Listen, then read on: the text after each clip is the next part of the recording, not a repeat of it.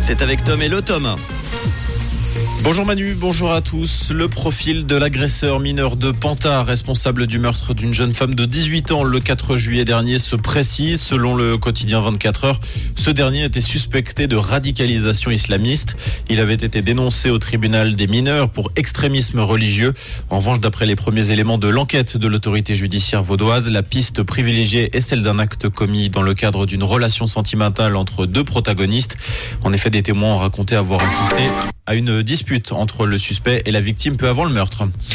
Après les dégradations au graffiti et à la peinture, la facture 10 000 francs, c'est ce que va coûter le nettoyage de la porte en bois du tribunal de Montbenon. Cette dernière avait été arrosée de peinture blanche une semaine après l'acquittement des six policiers impliqués dans la mort de Mike Ben Peter. Les vandales avaient également inscrit en rouge RIP Mike au pied des lions qui ornent l'entrée. Les piliers ont d'ores et déjà été lavés. La porte retrouvera son aspect d'origine la semaine prochaine. Un incendie s'est déclaré cette nuit dans une usine de recyclage à Cressier. Les pompiers ont rapidement pu intervenir et maîtriser la situation. Il n'y a pas de danger pour la population malgré un fort dégagement de fumée, a précisé la police dans un communiqué.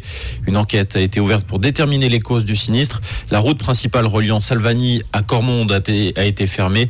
Une déviation a été mise en place. La situation devrait se normaliser dans le courant de la matinée.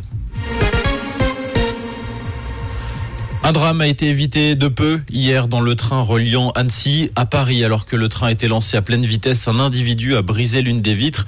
Un policier en civil est intervenu avec son arme à la ceinture. Une bagarre a éclaté. Bagarre au cours de laquelle un coup de feu a été tiré.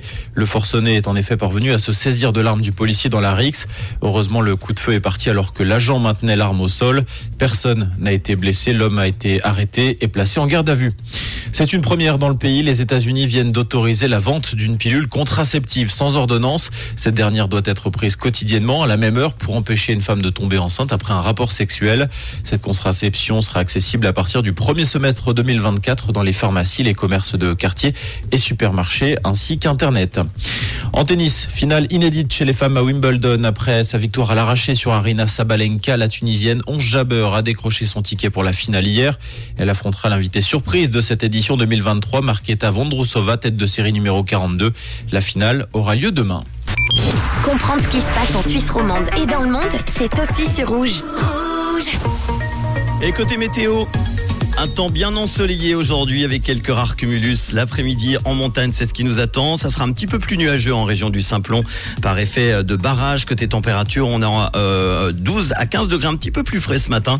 Par contre, les températures augmentent cet après-midi entre 28 à 31 degrés avec un vent de sud-ouest qui se levera sur le plateau l'après-midi.